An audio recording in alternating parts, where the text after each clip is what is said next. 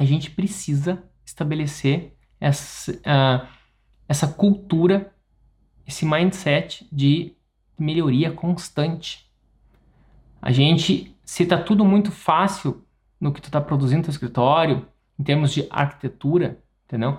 Em termos de, de processo de projeto, pode ser que tu está nesse patamar e já está na hora de tu buscar uma inovação. Seja bem-vindo ao podcast Estratégia Arquitetura, o podcast onde você vai conhecer as estratégias para você se destacar no seu mercado. E no episódio de hoje o tema é como cobrar mais caro na arquitetura. Não é tão simples, mas é perfeitamente possível. A gente precisa estar tá valorizando mais o nosso trabalho.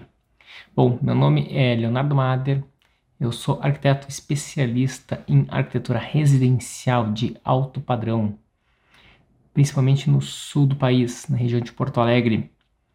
E o objetivo do Estratégia Arquitetura é a gente investigar mais os obstáculos que os arquitetos acabam uh, normalmente não enxergando e também as grandes oportunidades que poucos arquitetos acabam se dando conta e estão aí na nossa frente, né?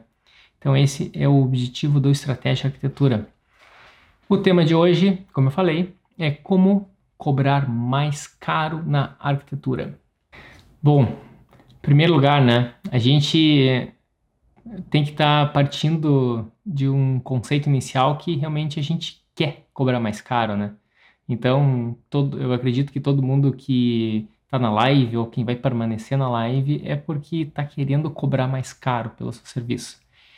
E por que cobrar mais caro, né? Principalmente no Brasil, a arquitetura ela é vista de maneira ainda muito amadora. Ela é uma atividade, digamos, recente, né? Então, uh, a, não é, não faz tanto tempo assim que quem fazia projetos eram engenheiros. Poucas eram as universidades no Brasil, há algum tempo atrás.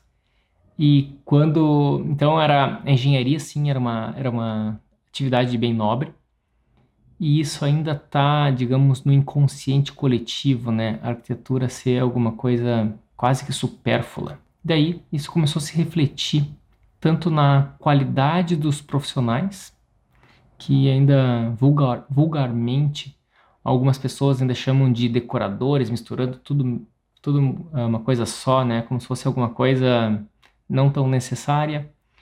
E, e daí a uh, começou a surgir profissionais que, que acabaram se sujeitando a valores bem baixos e, e para conseguir fechar a conta, eles tiveram que fazer sempre essas entregas o mais breve possível. Consequentemente, a qualidade de trabalho caiu. E daí, uh, uma grande parte da classe ficou desvalorizada. Ou pelo menos uma, uma, uma boa parte da classe desvalorizou e toda a classe, digamos, uh, tem uma tendência a ser meio desvalorizada. Então, quando a gente fala de vai, vai dar um preço de um projeto, o cliente está sempre chorando e querendo, achando caro e quer, quer um valor mais baixo. E daí tu fecha um valor mais baixo, daí depois ele vai lá e vai comprar um sofá e o sofá custa três vezes o valor do teu projeto, né? E daí tu vai pensar um pouco, né? Será que o cliente realmente tinha dinheiro para pagar o, o que tu queria, ele tinha, né? Só que ele vê o, ele enxerga muito mais valor no sofá dele, né? no, no sofá novo dele do que no teu trabalho. Então, significa que o cliente, ele sempre tem o dinheiro. E é o nosso papel conseguir fazer com que a gente valorize e mostrar que o nosso trabalho vale mais que um sofá. Então é isso aí, pessoal. A gente tem que, tem que estudar melhor. E sobre esse é o tema da live, né? Como que a gente vai conseguir cobrar mais caro pelo nosso serviço, pela nossa arquitetura? Bom, o que, que é cobrar mais caro. Então vamos definir o que, que não é cobrar mais caro, né? Se tu está cobrando o que a média da, do mercado está cobrando, então tu não está cobrando mais caro. Então tu está cobrando a média. Se tu está cobrando abaixo da média, então tá pior ainda, tá? E se tu está cobrando a média, por que tu quer sair da média? Porque em geral a média a, a média é a base da palavra medíocre, né? Medíocre vem da palavra média. E se a gente fica na média, a gente pode ficar mediano, med... olha só, média. A gente foi educado na faculdade, principalmente no colégio, que tinha que passar por média, né? Tinha que alcançar a média da escola, a média da faculdade, a média da, da universidade. E então a média é ruim, na verdade. Só que a escola nos fez acreditar que a média era um, era um alvo, um target, era um, um objetivo. E num, num mundo capitalista no qual a gente vive, a média é ruim. A média dos times do, de, que participam no campeonato de futebol perdem, né? A média perdem. Ou a média dos maratonistas também perdem. Então a gente tinha que sair, tem que sair da média, a gente tem que ir para o pódio.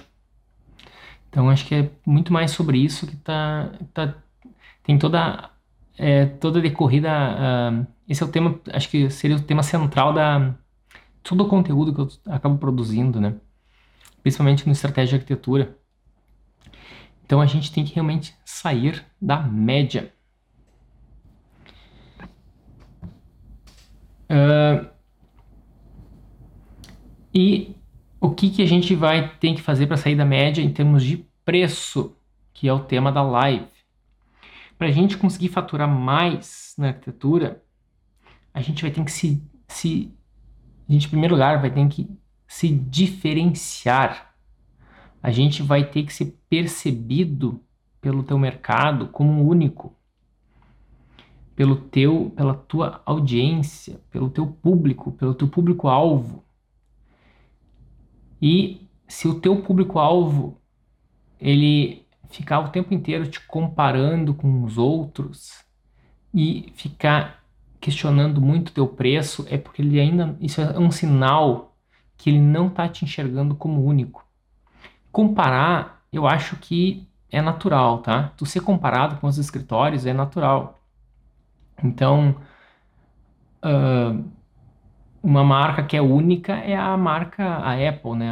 A, Apple ela é, tá numa categoria que ela conseguiu ser única, mas mesmo assim é normal, não, não de errado quando alguém vai comparar um produto da Apple com outro.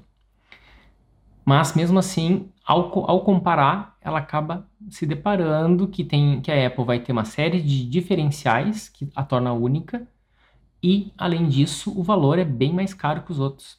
E mesmo assim, as pessoas mesmo conhecendo os outros produtos que são muito mais baratos, as pessoas, né, o, muitos, deles, muitos deles acabam realmente comprando a Apple. E então significa que para tu conseguir vender mais caro, não necessariamente o mercado tem que, tem que subir o preço também, tá? Então tu pode vender mais caro independente do que o resto do mercado faça. Então, esse é um ponto interessante que algumas pessoas às vezes não se dão conta. Né? E então, tanto faz quanto os outros cobram. Apenas cobre o que tu acha que é o, o bom e confortável para ti.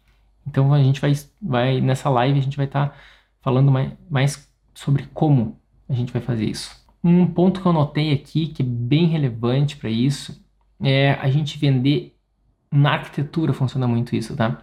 A gente vender exclusividade. Na verdade, marcas como a Apple, ela acaba vendendo de certa forma, né? Um pouco de exclusividade, um pouco de comunidade, uma coisa são, não é a mesma coisa, mas está quase. O que significa comunidade? Comunidade é ou alguém está dentro ou está fora. Então, quando a Apple lançou o iPod, ela, ela lançou o, o fone branco, né? Então tinha esse fonezinho branco. que dava a característica que quem usava o fone branco pertencia à Apple. Então começou a gerar uma comunidade. E daí as pessoas começaram a enxergar todo mundo, que até então todos os fones eram preto, começaram a enxergar o branco. E então era diferenciado. Então, olha só, ali a Apple fez algo diferente, a princípio quando ela inventou o fone branco, todo mundo achou muito estranho, todo mundo achou, digamos, até meio feio, digamos assim. E daí aquilo começou a se popularizar, daí depois virou padrão, né? Hoje em dia, hoje em dia é quase que se estranha quando alguém põe, usa um fone preto. Só que o fone preto seria o normal, né? Agora tá, tá se invertendo praticamente. Então, isso, dá, isso também gera uma, uma questão de comunidade. Só que na arquitetura, como é que a gente vai fazer isso? Tu vai ter que ter uma, vai ter que ter um estilo próprio. Se tu faz projetos cada hora de um jeito diferente, tu atende clientes cada, cada hora de um tipo, uh, de um tipo que digo, atua em diversos nichos, fica, fica muito fica muito difícil tu criar essa comunidade. Agora, no meu caso, que eu acabei criando uma série de casas de alto padrão, e todas essas casas têm vários, diversos, diversos elementos em comum. Então, praticamente todas elas têm painéis ripados de madeira, todas elas têm esquadrias de alumínio em grande formato, todas elas, ou boa parte delas, têm concreto aparente. Nem todas têm concreto aparente, mas a maioria tem. E então são características que são unidades e imagina assim, ó, o, o cara que é o fã da Harley Davidson, né? Então, tem uma série de, de características, cada moto, por mais que cada modelo seja diferente, mas tem certa, tem várias características das motos. Então, todo mundo que tem aquela moto acaba, parece que parece não, ela com certeza acaba pertencendo, pertencendo a, um, a uma comunidade. Então, a Harley Davidson não é a melhor moto que existe, mas ela é cara. Então, por aquele preço, tu conseguiria motos bem melhores uh, em termos técnicos, em termos de especificações. Uh, mas as pessoas, né, os, os fãs da marca, eles compram a Harley Davidson pagando muito mais e ficam muito felizes. E depois, quando eles quiserem trocar a, a moto deles, tem grande tendência eles continuarem né, a renovarem e comprar uma nova. Isso é o sinônimo de uma comunidade. E na arquitetura tu consegue. Uh, os clientes do Márcio Kogan, do estúdio MK27, todos eles pertencem, de certa forma, a uma comunidade. É como se fossem uns ferraristas, né? Alguém que tem uma Ferrari. Então é, é, é junto comunidade e exclusividade, né? Vê, olha só como, como são coisas que estão bem parecidas, né? Quanto maior for esse número, daí acaba sendo uma comunidade, mas quando é, quando é bem escasso, acaba sendo uma exclusividade. Se tu começa a vender um valor super caro e tem uma fila de espera para te atender, daí sim a questão de exclusividade acaba sendo ainda mais relevante. Mas se tu tem uma grande estrutura e tu consegue atender vários clientes e tu meio que digamos assim, todo, todos os clientes que estão conseguindo chegar até ti, tu consegue atender, aí sim tu vai estar criando um, um conceito de comunidade. Então, olha só, uh, é, para isso, a gente vai estar desenvolvendo, a gente vai vai estar para conseguir esse, esse, esse, essa questão de comunidade, exclusividade, a gente vai ter que, antes de tudo, vai ter que estar escolhendo o nosso nicho.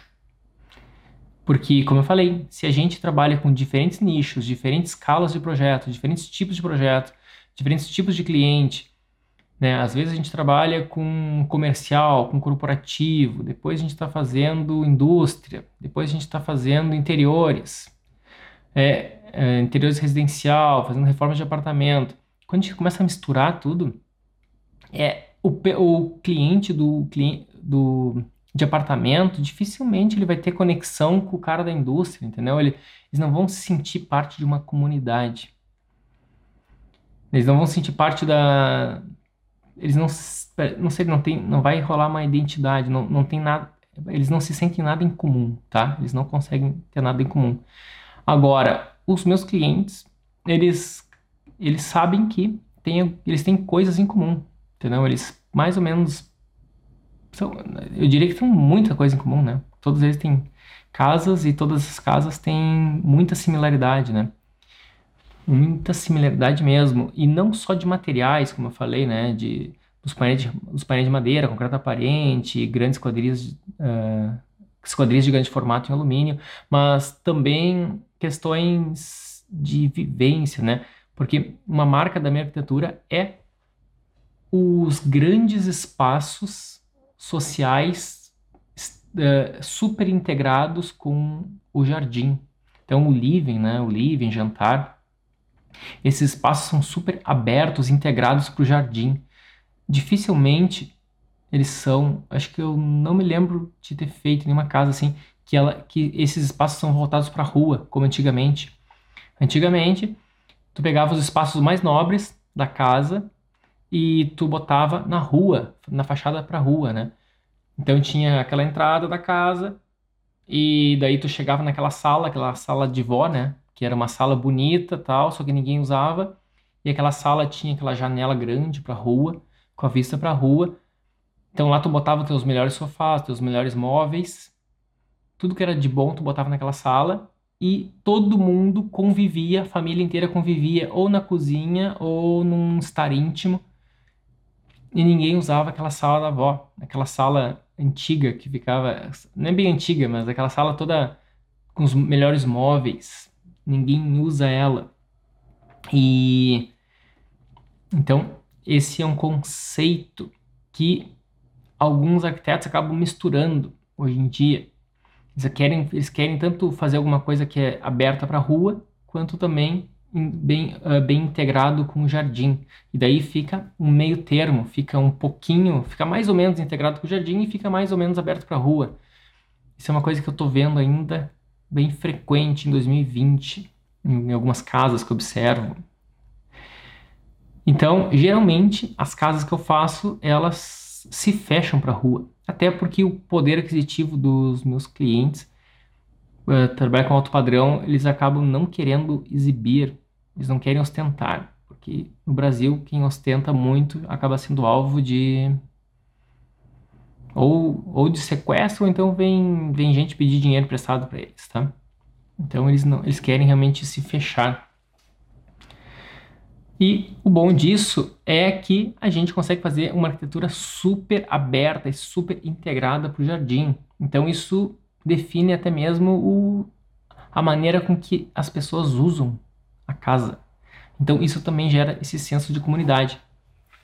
Então é muito é muito mais fácil faz, uh, criar isso quando a gente define um nicho, porque a gente consegue repetir mais ele, né? E outra coisa, a gente tem que a gente tem que aperfeiçoar o nosso processo criativo. A gente também tem que dar aquele sentimento, aquele a gente tem que trazer aquele sentimento de novo, pros, até para nossa comunidade. Existe porque tem, tem dois tipos de comunidade que a gente acaba criando, tá?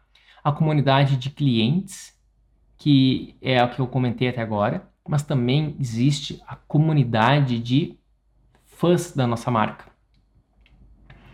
a gente vai ter, de tanto publicar, de tanto aparecer, a gente vai estar tá criando uma comunidade de pessoas que admiram a nossa arquitetura. Essas pessoas são clientes em potenciais, são fornecedores que realmente às vezes admiram nossas, uh, começa, eles começam a acompanhar a gente porque eles querem vender, mas depois eles começam até a gostar, entendeu? eles começam a realmente admirar.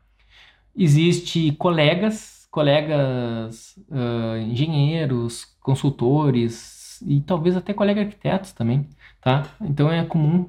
Eu admiro vários e vários arquitetos, arquitetos e, e isso não, até mesmo, digamos, uh, galera, o pessoal que está começando também admiro, né? Então isso também faz parte, faz parte da, faz parte da faz parte do nosso grupo, nossa comunidade, tá? Então, e, e a gente tem que passar, uh, a gente tem que, tem que dar, tem que passar o sentimento para essa nossa comunidade, tanto para de clientes quanto desse público, digamos, vamos chamar assim de público externo, que nos acompanha, que tem algo novo surgindo e que esse algo novo é melhor do que, foi, do que surgiu antes. E isso a gente consegue quando a gente aperfeiçoa o nosso processo criativo. Algum, quem já me acompanha há algum tempo aqui sabe que às vezes eu comento sobre a palavra Kaizen. Kaizen é uma palavra japonesa que eu aprendi quando eu fiz MBA, aprendi em gestão de qualidade, que significa melhoria constante. Um gráfico de Kaizen, eu vou desenhar aqui. Ah, às vezes fica virado para vocês, né? Não sei se vai ficar virado ou não, se não eu viro.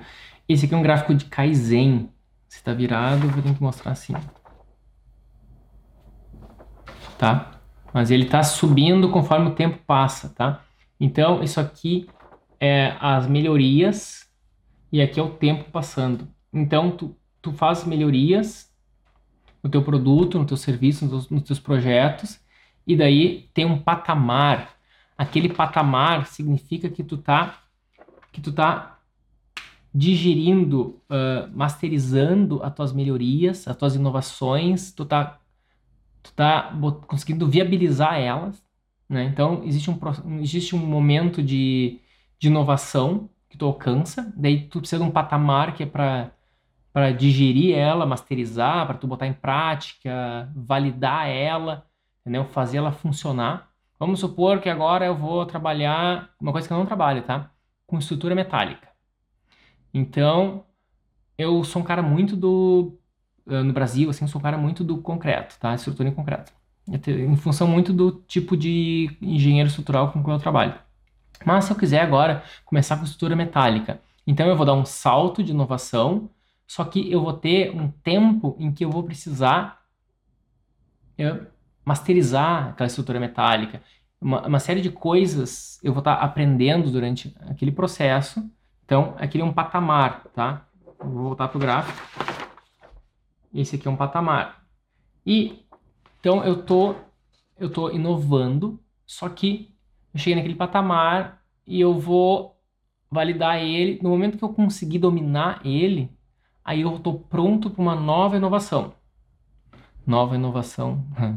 Foi estranho, né, a palavra, mas eu estou pronto para uma outra, para um outro processo de inovação no meu, no meu processo criativo. Então, pode ser que eu queira fazer, trabalhar com, com bambu, vamos supor. Quero trabalhar com bambu agora.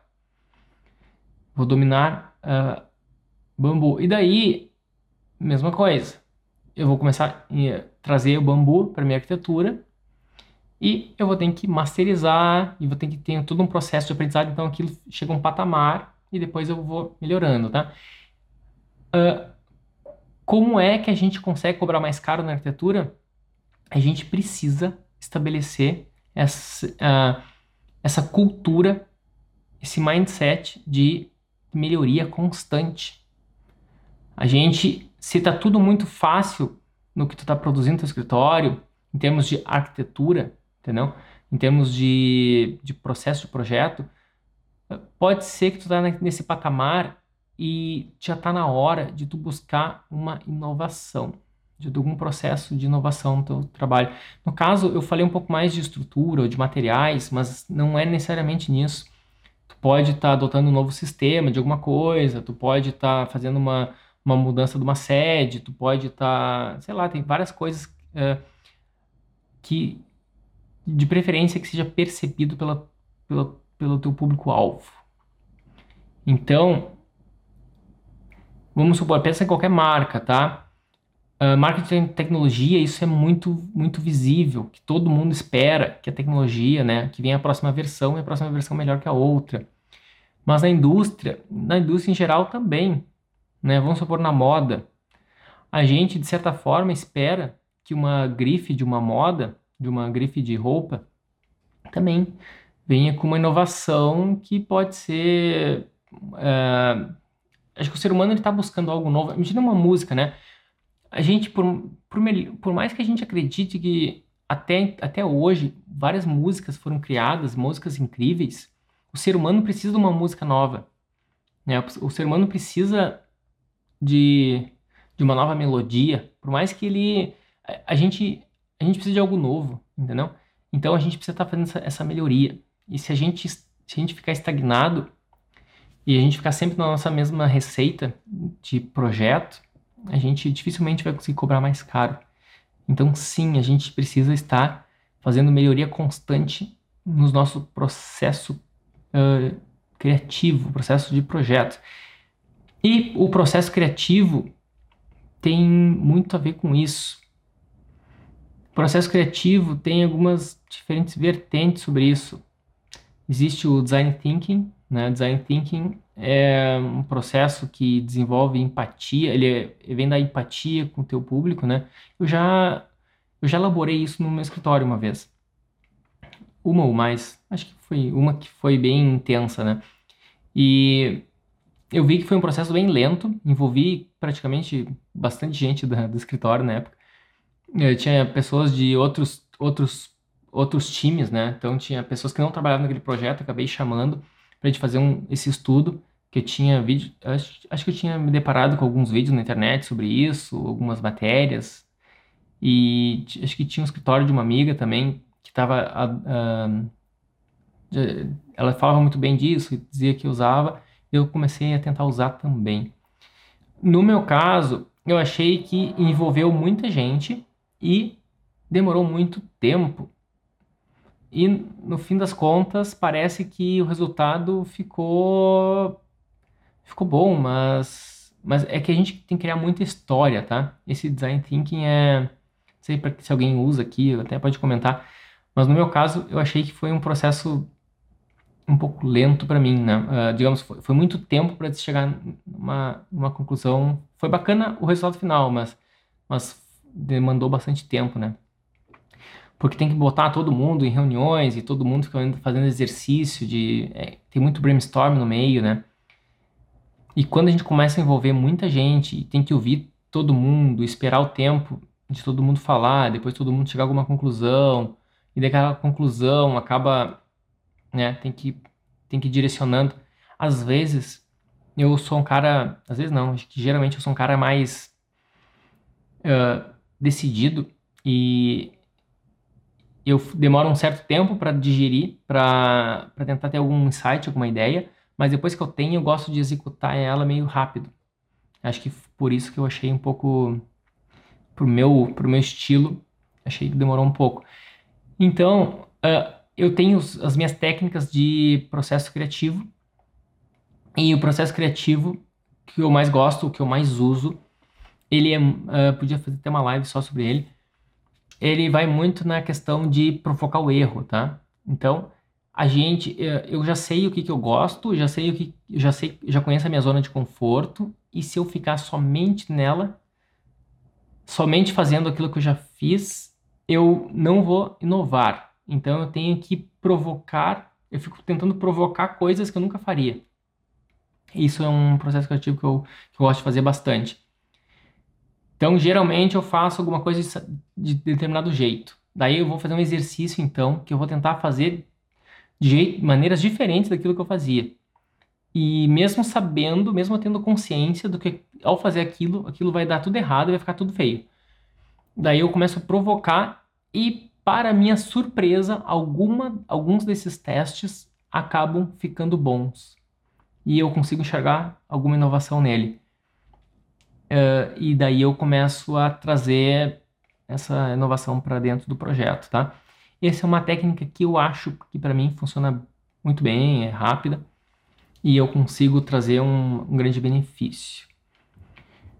E, mas o design thinking é um processo diferente e ele é super consagrado, né? Super tem um grande nome mundialmente, né? Famoso e não tem nada de errado, pode usar. Uh, aqui eu anotei também.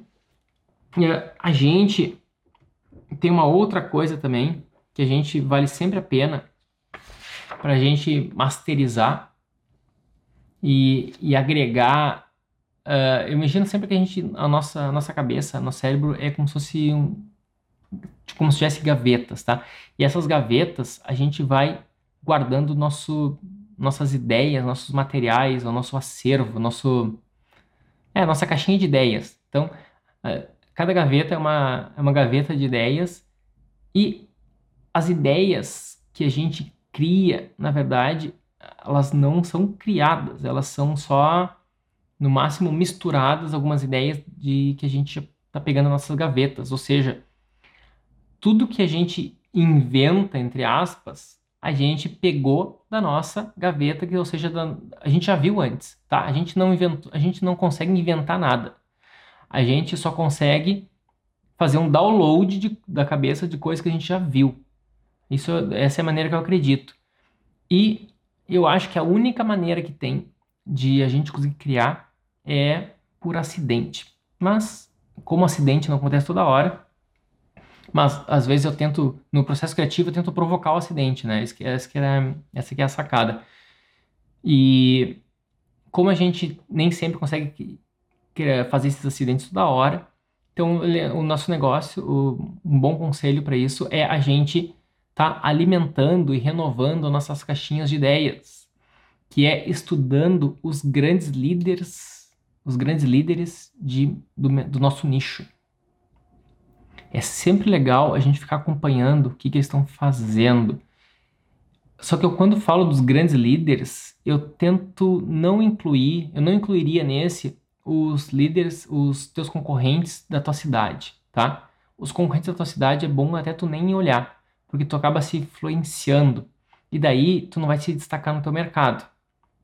Mas se é um líder distante, entendeu? Digamos, é, é muito mais é um é, é um, digamos, é um, ele está muito acima de ti, esses aí sim, esse sim vale a pena tu te inspirar.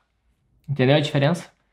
Porque se tu ficar olhando os teus concorrentes, por mais que eles sejam até melhores que tu, maiores que tu, uh, eu acho que não vai valer a pena porque tu vai, tu vai acabar. Isso é uma coisa que algumas pessoas fazem, né? Tu vai acabar ficando meio parecido com eles. E outras pessoas também já fazem isso. E daí o mercado começa a ficar tudo meio igual. E daí a gente vai cair naquele erro. No primeiro erro que eu, que eu botei no início da live, né? Que é de a gente não se diferenciar.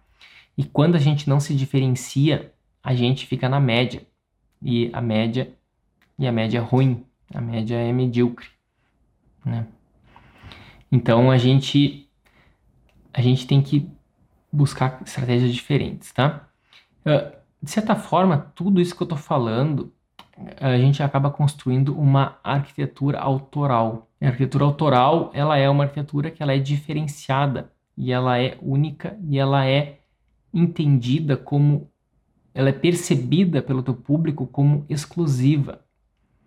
Se tu conseguir botar isso, se tu conseguir fazer isso, a, o teu público, se teu público, tu, se tu conseguir convencer o teu público que a tua arquitetura é exclusiva, que ela é diferente, ele vai ficar muito confortável em pagar mais por ela. Isso é, é normal, entendeu? Tu pode, tu poderia, tu poderia ir na loja comprar um terno pronto, ou tu pode ir no alfaiate e o cara fazer um sob medida para ti. E o sob medida, o alfaiate, por ele ter um processo diferente, por ele ser diferente, todo mundo espera pagar mais caro por ele, por um alfaiate. Entendeu? Porque ele é sob medida. E esse é, eu acho que a gente as, é, hoje em dia a gente vive numa super, a gente acaba consumindo muita coisa online, né? É, Instagram, principalmente, assim que uh, tem muita, a gente consegue em um minuto a gente consegue, sei lá, ver não sei quantos posts, tá? Talvez. Talvez. Uh, deve ter. Talvez a gente consiga ver 30 posts por minuto, eu acho, tá? Talvez o cara fica vendo dois segundos por post e vai passando. Então, imagina só, em um minuto a gente viu 30 coisas. Se em 30 coisas em apenas um minuto, as pessoas estão passando, às vezes, duas horas, às vezes quatro horas no Instagram, sem, sem se dar conta, né, por dia. Então, as, a gente acaba tendo um excesso de informação E isso aí vai impactar diretamente o jeito que tu projeta. Só que quando tu fica vendo aquelas imagens do Instagram que fica lá em Bali ou numa montanha tal, tem uma arquitetura maravilhosa num penhasco ou, ou no centro de Nova York, aquilo a gente não consegue botar no nosso projeto do dia a dia, aquelas referências. Mas quando a gente está seguindo o pessoal local e daí a gente viu que o pessoal agora está começando a usar aquele tipo de madeira, está começando a usar aquele tipo de, de, de, de acabamento, aquele tipo de iluminação, aquele tipo de luminárias. Daí tu vai querer começar a usar também. E daí tendência é que tu não seja reconhecido como único. Tá bom? Uh, eu eu me deparei com uma teoria há pouco tempo atrás que ela é muito incrível, tá? É, é genial. Que ela diz o seguinte, que se alguém fizesse alguma coisa 100% inovadora, o público ia, iria rejeitar. E se tu faz uma coisa 100% familiar, o público também ele ignora. Olha só que interessante essa teoria, tá? Se é 100% inovadora, o, o, público rejeita porque é desconhecido demais, entendeu? Imagina um carro que está tudo virado, entendeu? As rodas estão para cima, o capô está para baixo, sei lá, tudo, tá tudo virado, entendeu? Tá tudo muito diferente.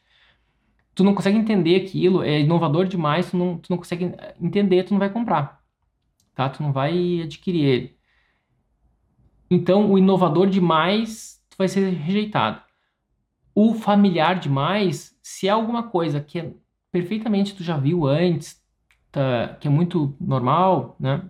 Tu vai ignorar, entendeu? Tu nem vai prestar atenção, tá? Uh, é como se fosse, né? Tu vai no Japão, tá andando na rua japonesa, em Tóquio e tu vê um japonês, entendeu? É, ali já virou normal, tá? É como se fosse isso. E qual é, então, a medida certa? A medida certa é tu tem que ter uma pitada de familiaridade com uma pitada de inovação. Digamos um meio a meio, tá? Tu tem que ter esses dois lados. Só que hoje em dia, devido à superexposição que a gente tem a informações e ao mercado, e principalmente ao mercado, a gente acaba acompanhando, querendo acompanhar o que os escritórios locais fazem, a gente a gente acaba sendo muito influenciado por essa uh, por esse material e acaba ficando muito tudo muito parecido. E daí a gente tem um nosso hoje em dia o risco o risco que, gente, que todo mundo está correndo é de ficar que a nossa arquitetura fique familiar demais. Esse é o nosso risco. É que a nossa arquitetura fique familiar demais. E o familiar demais ele é ignorado tá? Então por isso que eu acabei direcionando botando foco para o a parte de inovação, porque eu acho que mesmo assim, mesmo considerando acho que a grande média do público que está acompanhando, uh, mesmo inovando, ainda vai manter coisas de familiaridade, tá? Porque familiaridade é o que uh, naturalmente vai ter, né? A gente dificilmente vai fazer tudo de trás para frente, né?